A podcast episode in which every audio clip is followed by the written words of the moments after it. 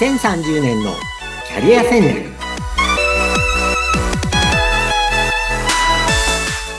こんにちは。人材開発コンサルタントの山岸真嗣です。お相手役の相本幸子です。山岸さんどうぞよろしくお願いいたします。はいよろしくお願いします。はい。えー、前回、前々回と就職活動のあのお話を中心にね、今の就職活動こうだよっていうところを教えていただいていたんですけれども、今回はどういうテーマで参りますか？はい、えー、今回は就職活動におけるまあ、あの、ワークライフバランスをどう考えるかですね、将来。入った後のワークライフバランスをどう考えるか。えー、それをちょっと、えー、お話したいと思います。はい。あの、学生さんの就職支援、まあ若い方とか、あの、子育て、子育て中の転職支援もそうなんですけれども、はい、やっぱりワークライフバランスはね、あの、重視する方、増えてますよね。うん。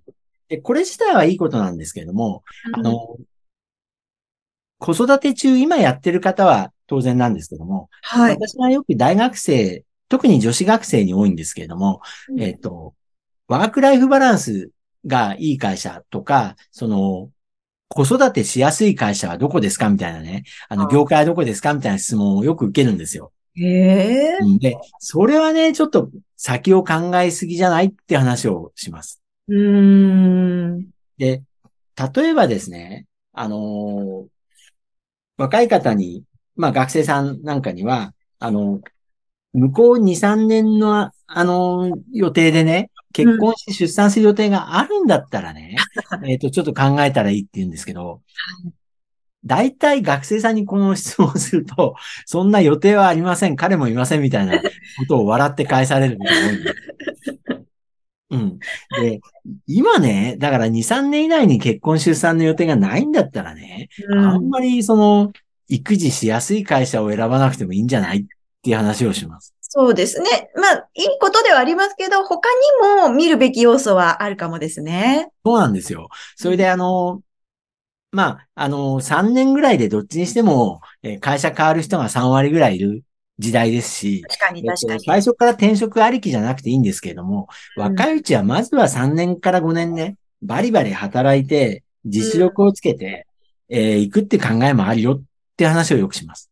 うん、そうじゃないとね、みんな公務員とかね、あのー、安定志向のこう、昔からある、でも入ったら面白くないだろうな、みたいなね、あのー、会社ばっかりを志望することになっちゃうので。うーん、なるほど。はい。で、就活の時に会社のこういう数字を見とくといいよって話をちょっとします。はい。えー、まずですね、まあ、最近よくあるのは離職率ですよね。3年後の定着率。はい、これはあの、会社指揮法とか、就職指揮法って見ると会社別に出てるんですよ。ですから、あの、就職指揮法の、まあ、あの、学生向けで、そこを見ると、えっ、ー、と、3年後定着率が30%ぐらいが平均なんですよ。あの、辞めるのがね、離職率が。3年後に30%ぐらい辞めてるのが平均なので、それより良ければまあ、低ければいいんじゃないって話をします。で、これ業界によって違うので、その業界の平均より悪くなければ、突出して悪くなければ、まあ、いいんだと思いますよ。なるほど、なるほど。うん。あと、むしろですね、あの、女性で、私なんかあの、女性が活躍するのを応援したい人間なので、やっぱりね、女性が管理職比率が高かったりする会社はいい会社なんじゃないって話をします。いややっぱりそうですよね。うん。やっぱり女性の管理職比率って、あのー、今国は30%を目標にしなさいって大きい会社に、うん、上場会社に言ってるんですけども、はい。現実はまだ、それが2030年までに、えー、管理職比率を30%にしましょうと。で、役員比率も、まあ同様かな。はい。で、そうじゃないとですね、もう世界の株式市場でね、低く見られちゃうんですよ。うん海外の会社から、投資家から見たときには、えー、管理職が30%いない会社っていうのは、もう成長性が低い。遅れてる会社だって思われちゃうんです。だから、これをね、見るのはいいことだなと思っています。はい。ちなみに今やっぱり日本の平均は業界によるんですけど、せいぜい10%ぐらいなんですよ。うん。管理職率が。で、役員比率はね、これもあの、なんちゃってみたいな見せ方だけの問題がいっぱいあって、はい。えっと、正直、やっぱりね、人材がそこまで役員にずっとなる人材って育ってない会社が多いので、見せ方として、例えば15人の役人、役員の中で、えっと、下からちゃんと上がってきた、こう、専門性の、まあ、その会社の専門が長いえー人って本当に少ないんですよね、まだ日本の社会で。だから大企業でよく見るのは、15人の中で、1人か2人、例えば外部の弁護士さんですよね。弁護士さんを法務の担当に入れたり、あるいは、こう、外資系の人事の経験がある人、人事部長として外から入れたり、女性をね、そういうのは、あの、よくあります。あそうなんですね。あとは会計士さんを会、あの、監査役としてね、カウントすると。えーあとは社外取締役ですよね。もともとあの、あのー、業界っていうか人事の世界で有名な人を社外取締役として入れたり、あとはうんまあ、あのー、そういうケースがほとんどで、実際事業部門で、あの、営業とかマーケティングをその会社で長くやった人が役員になってる事例って本当まだ少ないです。それは知らなかった。うん。だから、世代的にね、日本の会社だと年功序列で役員になるのって55歳過ぎなんですよね。はい。そうすると、えっ、と、私が第一、あの、男女雇用機会均等法の第一世代で、そこがですね、60歳にやっとなるぐらいなわけです。ああ。うん。59歳かな、まだ、第一世代だと。だから、そういう意味ではまだこれからなんですけども、役員っていうレベルでは。はい。うん。ただ、課長さん以上だったら、もう40歳手前ぐらいでなれるので、そこがまだね、10%っていうのはめちゃくちゃ遅れてるわけです。だからやっぱり、あの、私が若い方に言うのは、ワークライフバランスを気にするなら、やっぱり女性の管理職が多い会社がいいよと。で、これは女性にとってももちろんだし、女性が働きやすい会社は男性にとっても働きやすいんですよ。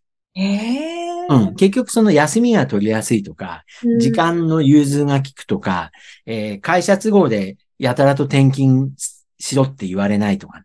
そういう文化がある会社だから、女性の管理職が多くなるわけですよね。うん。で、当然、上司の人たちが、その、前お話しした育ボスですよね。えっ、はいと、育児中、働きやすい、えっ、と、世代の人にお思いやりがある会社なわけですよ。うんわかりやす。なるほどう。んあ私はやっぱりこの女性比率、女性管理職比率っていうのは、あのーすごく、こう、男性にとっても働きやすい会社、ワークライフバランスがいい会社の指標だと思っています。うん。で、あとはですね、もちろん育児休暇の取得率とかあるんですけども、これはまだあの、歴史が浅い指標なので、会社全体の文化を反映してるとは限らないこともあって、うんうんうんうん。ただまあ、もちろんね、育児休暇の取得率、女性に関しては最近もう100に近いのが当然だし、はい。男性の育児休暇取得率も、あの、どんどん上がってきてはいます。うん。ですから、あの、まあ、見て悪い数字ではないんですけどね。ただ、あの、近い将来に育児の予定がない人があんまりワークライフバランスでそこを見てもしょうがないかなっていうのは思って。うん。で、ちょっと戻るとですね、やっぱり学生さんのアンケートを見ると、あの、就活でね、こういうところをね、あの、ワークライフバランス的なところを重視するっていう人が多すぎるんですよ。ああ。例えば、リクルートの調査、2020年の調査ですけども、就職先の決め手となった項目で、一番に来るのはね、自らの成長が期待できる。これが56%。まあ、これはいい。で、2番目がね、福利厚生や手当、あの、住住宅手当とかが充実している。こうんれがね、36%。うん。うんまあ、これワークライフバランス的なんで、はい。どうかなっていうのもある。で、3つ目が、3位に来てるのが、希望する地域で働ける。これ37%。うんうんうんうんで、4位は安定性がある。うん、みたいなことで。で、あとはですね、別の調査になりますけれども、えやっぱり、企業の働き方で魅力的に感じる制度や方針、こういう調査もよくあるんですけれども、えー研修制度が充実している。これやっぱりいつも1位に来るんですね、55%。で、2番目が残業が少ない、41%。フレックスタイム制28%。リモートワーク18%みたいなことで、えっ、と、まあ、ワークライフバランスがいい会社、悪い会社はないと思うんですけどね。はいあんまりそこばっかりじゃないよと。若いうちにはバリバリ働いて実力つけるのも考え方だよっていうのを、まあうん、あの、ちょっと若い時期から意識してるといいのかなとは思っています。で、今日の最後、まあ最近の就活を、の状況を3回にわたってお話ししてきましたけども、まとめとしてはですね、最近のこう、キャリアの意識の変化はいを。登山型からハイキング型へっていう、あの、お話で今回締めさせていただきたいと思います。はい。これ、何の話かというと、慶応義塾大学の花田光代名誉教授。このキャリアの世界では有名な先生なんですけども、その方がキャリアの変化ということで、登山型からハイキング型へって言い方をしています。はい。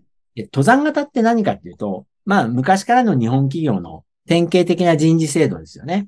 で、みんながね、えっ、と、同じ組織の中で、同じ高い山へ登山していくんです。で、はい登山だから、あの、道も限られてて、歯を食いしばってみんなで登っていくわけです。うん。で、ちょっとずつ階層があって、で、階層を少しずつちょ長い時間に上がっていく。で、少しずつ高いポジションや等級を目指して、少しずつ高いお給料、肩書きがもらえる。っていうのが、まあ、日本の従来型の人事制度。はい。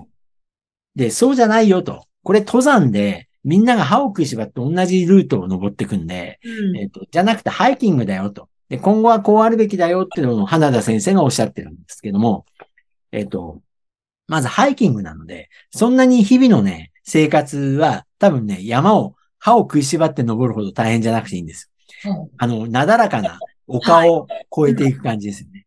で、それぞれの行きたいところが違うので、山はもうあの高い山に登るって決まってるんだけど、ハイキングなので、私はこっちの方に行きたい。私はこっちに行って湖が見たい。私はお花畑に行きたいとかね、いろんな方向があっていいわけです。なるほど。うん、で、個人のキャリアプラン、要するにあ行きたい方向ですよね。に合わせて進む方向を選べるわけ。うんで、組織はそんな高い階層じゃなくて、毎日を歩き続けながら、歩く道の変化とか多様性を楽しんでいく。おー、まさにハイキング。ハイキング。で、そこはですね、えっ、と、高い山を登らないとお給料が上がらないんじゃなくて、やっぱりね、その、会社に対してある付加価値を出せば、そのハイキングをしながらでも、それ相応のお給料がもらえる仕組みになっていかなきゃいけないわけですよ。うん、うん、やっぱ昔の日本の会社は、長い間、こう、まず年功序列ですよね。長く勤めることに意味がある。で、これは変わってきてるわけですけれども、やっぱりこう、いろんな歩き方があって、それぞれの歩いてる道に沿って合ったお給料がもらえればいいわけです。うん。もちろん個人はね、頑張んなきゃダメなんですけどうん、あの、決まった一つのルートじゃないわけですよね。うん。で、ここで大事なのは、花田先生が言ってるのは、やっぱりこの、一人一人がね、こっち行きたいって決めなきゃいけないんですよ。ああ、そこはね。そう。こっち行きたいって決めて、これをやりたいから、このお給料で、えっ、と、この会社に勤めるっていうのを自分が決めなきゃいけないわけです。うん。で、会社は、その、一人一人の、こう、希望をできるだけ配慮してあげて、それに合った人事制度とか、お給料とかを提供し、提案してくれればいいわけです。うんうん。だからやっぱり一人一人もね、決めなきゃいけない。今まではね、もう山決まってたんで、迷わずね、頑張るしかなかったんですよ。だから、まず大事なのは、どっち行きたいか自分が決めることなんですよね。あでそれは、その、ハイキングなので、楽をしちゃうとね、あの、うさぎと亀じゃないけどね、みんながね、うさぎさんになっちゃうんですよ、多分。昼寝しちゃうんですよ。ゃハイキングだから、別にここでいいやって思ったらそこで止まっちゃって、昼寝してて、それでも最低限のお給料もらえるかもしれない。うん。大事なのはね、やっぱり学び続ける。で、努力し続けて、ハイキングとはいえ、やっぱり自分が行きたい方向には、それなりにこう、まあ仕事で行くと勉強したりスキルアップをしないとたどり着けないわけですよね。うん。やっぱりなんか、こう自分はあっちに行きたいぞって決めて、やっぱり日々亀さんでいいので、うんあの、学ぶ意識を持って、で、日々の仕事も着実にやっていく。うん。だから、あのーどうしても人間ね、楽な方に流れるので、実はね、あんまり深く考えなくていいのは登山なんですよ。ああ、確かに、そっちの方がある意味で楽ですよね。そうなんですよ。登山の方がね、迷わずね、言われたことやってれば給料もらえるわけです。なるほで、まあ、もともとは年功序列なので、長くいればお給料上がっていったりね、会社に転勤しろって言われたら別の山に登り始めて、別にそれで迷わなかった。でも自分で決めるっていうのはね、それはそれで結構、責任は自分に来るので。そっうんか。だからいつもこのね、あのー2030年のキャリア戦略の中で申し上げてるのは、人生の主人公は自分っていうことなんですよね。人生の主人公は自分なので、えーハイキングとはいえ、自分がどっちの方に歩いていくと楽しいのか、どっちの景色を見たいのか、で、その途中でね、どういうことを楽しいと思えるのか、ということをこう自分で考えなきゃいけないんですね。うん。で、それをむしろね、あの、やらせてくれる場が会社なので、やらせてくれる場に仕事を求めるってことなんだと思います。うん。だからそこは自分が主体で考えていく、学んでいく、まあ学び続けていくってことですよね。うん、で、それに必要なネットワーキングも日々必要だし。で、これが、あの、まあ今日ワークライフバランスから始まって、結局、楽なだけが仕事じゃないわけです。それは確かですよね。うん。で、ただまあ、昔みたいにね、長時間労働残業いとわずみたいな時代では絶対ないので、やっぱり全部自分がこういうことをやっていきたい。どういうハイキングをしたいっていうのを決めていかないと、会社は、えー決めてくれないよっていう。うん。なる。